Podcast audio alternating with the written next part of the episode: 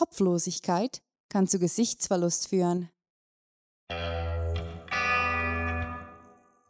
Willkommen zum Cluecast.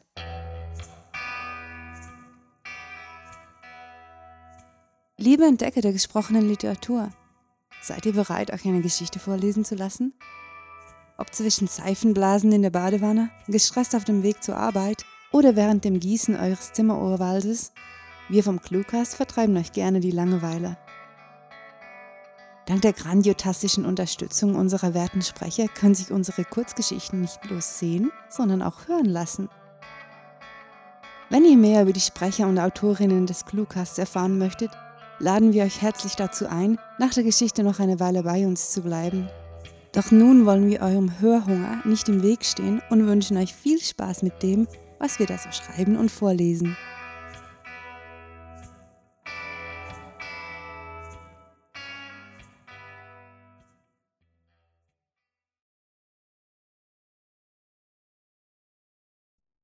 Stolz und Treue Marvin wurde von kehligen Würgegeräuschen aus seinem Dämmerzustand aufgeweckt. Er setzte sich langsam auf, versuchte tief durchzuatmen und gönnte sich einige Sekunden der bewegungslosen Ruhe, um seinen Verstand zu klären. David saß direkt neben ihm und schien eine rege Unterhaltung mit jemandem zu führen. Seine dunkel gebräunten Hände flogen wild gestikulierend durch die Luft, und bei jedem seiner Worte blitzten seine unnatürlich weiß wirkenden Zähne hervor. Marvin klopfte auf seine dreckige Uniformhose und beobachtete, wie der Staub, der sich aus dem schweren Stoff gelöst hatte, langsam zu Boden sank und in dem restlichen Unrat verschwand, bevor er sich geschwächt, aber entschlossen erhob.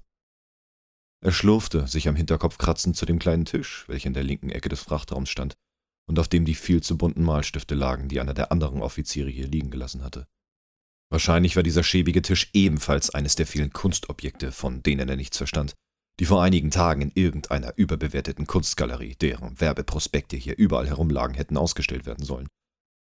Der alte Holzstuhl ächzte, als der 47-Jährige sich darauf setzte, und erregte Davids Aufmerksamkeit, der immer noch neben einer der Frachtboxen am Boden saß, das Erbrochene neben ihm ignorierend und scheinbar fröhlich ins Leere starrte.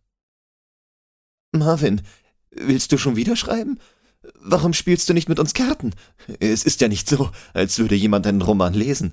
Wieder blitzte seine weiße Zahnreihe auf, als er Marvin freundlich anlächelte und ihn mit einer einladenden Bewegung zu sich winkte. Dieser ließ sich zwar nicht von seinem Vorhaben abbringen, bemühte sich jedoch um ein ebenso freundliches Lächeln und entgegnete mit tiefer Stimme Schon gut, David. Spiel du nur Karten. Ich komme dann, wenn ich hier fertig bin. Marvins einst trainierte Arme fühlten sich bleischwer an, als er nach dem dunkelblauen Stift griff. Captains Logbuch, Tag 41. Navigationsoffizier, M. McLaughlin. Gestern Nacht wurde Marla weggebracht. Sie hatte viel Wasser verloren und war irgendwann im Verlauf des Tages ins Delirium gefallen.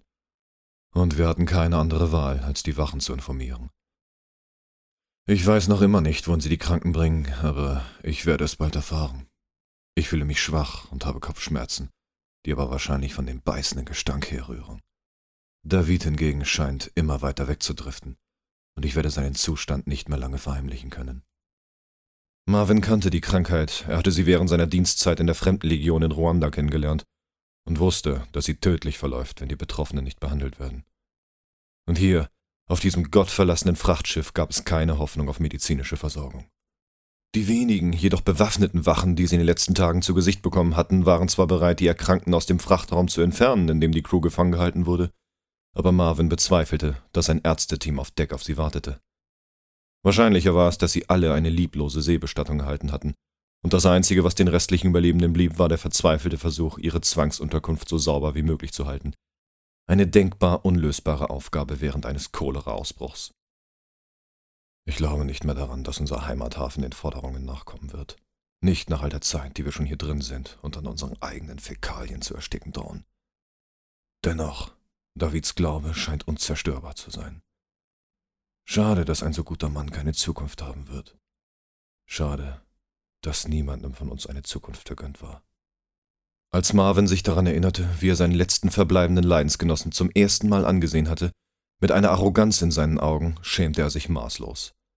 Er hätte es besser wissen sollen, hatte er doch neben so vielen Männern gedient, die ihm auf den ersten Blick minderwertig erschienen waren und die schlussendlich allesamt seine Kameraden geworden waren. Doch ein flüchtiger Eindruck des immer zu lächelnden Hilfsarbeiters hat ihm noch wenige Wochen zuvor ausgereicht, um den jungen Mann als Verlierer abzustempeln und ihm keine Beachtung zu schenken. Das hatte sich natürlich drastisch geändert, nachdem sie hier eingeschlossen worden waren und Marvin erkennen konnte, wie aufopfernd und tapfer sich der junge Philippiner sich um seine Crew zu kümmern versuchte. Marvin drehte sich auf seinem kraxenden Stuhl um und bat David, ihm von dessen Schwester zu erzählen. Er wusste, dass ihn das immer aufheiterte. Der Angesprochene unterbrach seinen Dialog mit seinem imaginären Gesprächspartner sofort und verschränkte seine mageren Finger fest vor seinem Herzen. Ach, Marvin, sie ist ein Wunder. Du hast im Leben noch nie ein so schönes, kluges Mädchen wie sie gesehen. Sie wird sicher ein großartiges Leben führen, wenn sie groß ist. Vielleicht wird sie Ärztin oder Anwältin. David lachte abrupt auf, und Marvin wusste, was nun kommen würde. Hatte er die Geschichte von Davids kleiner Schwester schon so oft gehört. Weißt du, Marvin, als sie drei Jahre alt war, wollte sie ein Ninja werden. Und zwei Wochen später ein Eisbär. Davids Stimme wurde etwas heiser und er musste sich mehrmals räuspern, bevor er weitersprechen konnte. Aber leider ist sie sehr krank. Ihr Herzmuskel ist schwach. Deswegen muss sie sehr vorsichtig sein. Aber äh, wenn ich wieder zu Hause bin, dann kann ich für die Operation bezahlen. Marvin mochte es seinem Gefährten zuzuhören und für einen kurzen Augenblick so zu tun, als wären sie nicht hier, sondern irgendwo weit weg von diesem stinkenden Loch. Irgendwo, wo zwei ungleiche Freunde bei einem Pint Guinness ihre Gedanken teilen könnten. Doch dieses Mal konnte er nicht lange in seiner Fantasie von frischer Luft und Freiheit verweilen. Davids Erzählungen wurden von heftigem Brechreiz unterbrochen, und Marvin dämmerte langsam, dass ihm bald nichts mehr bleiben würde, er seine letzten Kameraden auch noch verlieren würde. Marvin legte seinen bewusstlosen Freund auf eine der dreckigen Decken, nachdem er vergeblich versucht hatte, ihm etwas von dem restlichen Wasser einzuflößen, damit er wenigstens nicht ganz so schnell dehydrierte. Danach setzte er sich wieder auf den klapprigen Stuhl und beschloss, seine letzten Zeilen zu schreiben, solange er noch die Kraft dazu hatte. Ich weiß nicht, ob das jemand lesen wird, aber ich weiß, dass ich diesen Frachtraum nicht lebend verlassen werde. Wir waren 43 Männer und Frauen. 43 Leben, die hier vergingen, und alles, was ich tun kann, ist auf Vergebung zu hoffen. An meine Ex-Frau, meine Tochter und die Familien aller Seelen hier an Bord. Gebt nie auf, seid stolz und treu. Wir alle werden euch immer lieben. Marvin legte den dunkelblauen Stift weg und marschierte langsam, aber mit festen Schritten zu einer der Frachtboxen im hinteren Viertel des dreckigen Raums, griff hinein und zog ein antikes Bajonett, das er gestern Abend bei seiner Suche nach etwas Essbarem gefunden hatte, aus den Papierschnipseln und betrachtete kurz dessen einzigartige Patina. Als er an Davids leblosen Körper vorbeischritt, bückte er sich und flüsterte Auf Wiedersehen, mein Kamerad. Honneur et fidélité. Er war nur noch die Karikatur des Mannes, der einmal gewesen war, als er unter der Frachtraumluke stand, das Bajonett fest im Griff und die Wachen herbeirief. Das war Stolz und Treue, geschrieben von Rahel.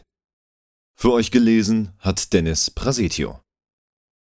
Diese Kurzgeschichte spielte am vorgegebenen Setting Frachter und beinhaltete die Clues Bajonett, Prospekt, Malstift, Herzmuskel und Ninja.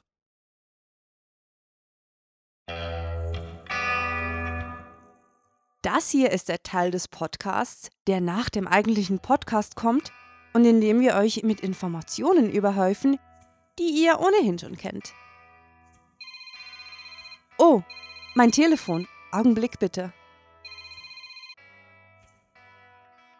Mhm. Wirklich? Ach so. Alles klar. Leute, soeben wurde mir gesagt, dass es tatsächlich aktuelle Neuigkeiten zu erzählen gibt. Auf cluewriting.de wird derzeit eine Blogparade veranstaltet, zu der alle Blogger und Internetliteraturseitenbetreiber, die gerne auch mal selbst etwas schreiben, eingeladen sind. Schreibt bis zum 15. Mai eine Kurzgeschichte in 900 bis 1700 Worten unter dem vorgegebenen Titel, der lautet Das Geheimnis der Hundesitterin. Eure Geschichten werden dann bei uns nicht bloß in einer hübschen Sammlung präsentiert. Nein, nein. Wir verlosen zudem unter allen Teilnehmern einen handlichen Gedichtband einer befreundeten Autorin. Alles weitere zu unserer Blogparade findet ihr natürlich auf cluewriting.de. Dort, man kann es kaum glauben, gibt es ebenfalls über 280 Kurzgeschichten aus allen erdenklichen Genres. Und wie es sich für Cluewriting eben gehört, wurden in jede einzelne Story fünf vorgegebene Clues und ein Setting vertextet. Ganz sorgfältig und pingelig versteht sich.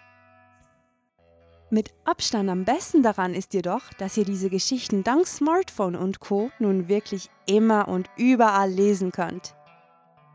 Ja, auch auf dem Klo. Wir wissen, dass ihr das tut.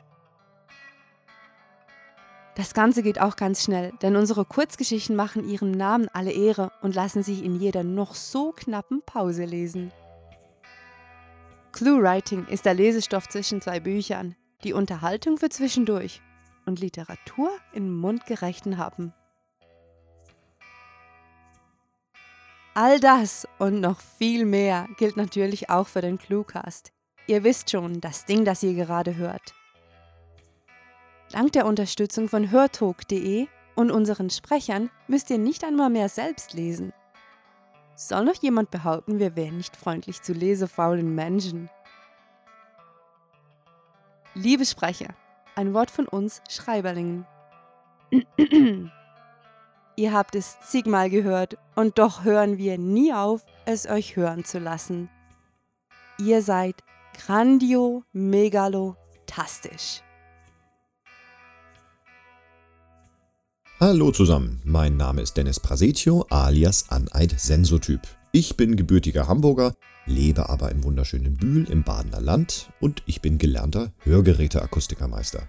Wobei angefangen habe ich mit Tontechnik, äh, Musikproduktion hab als Gitarrist früher viel in Bands gespielt und äh, ja, wurde von Freunden, Familie, Bekannten, teilweise auch von Kunden immer mal wieder auf meine Stimme angesprochen. Sodass ich dann gesagt habe, Anfang 2015, ich kaufe mir jetzt ein Mikrofon, habe ein wenig damit rumprobiert und mich dann bei hörtalk.de angemeldet.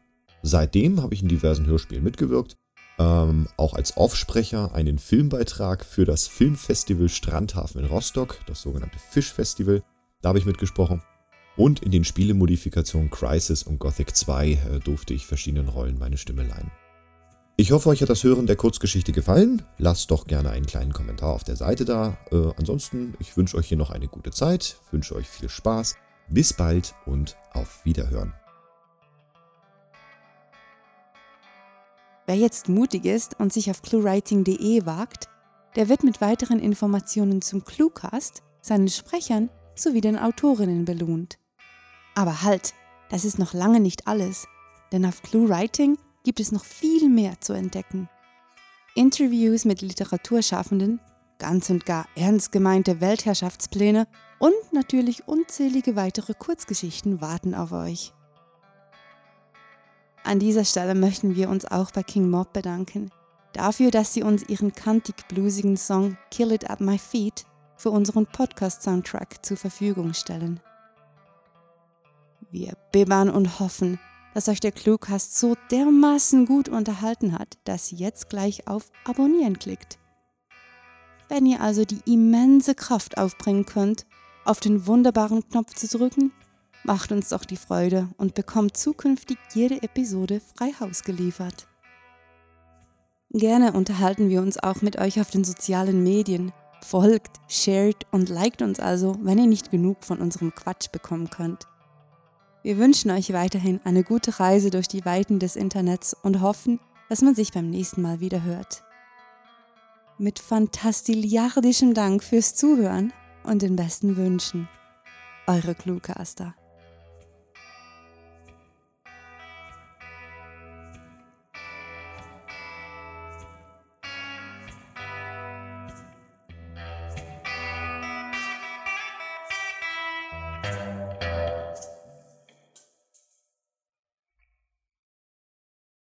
Die Langeweile ist wie ein guter Freund, der immer da ist, wenn man ihn nicht braucht.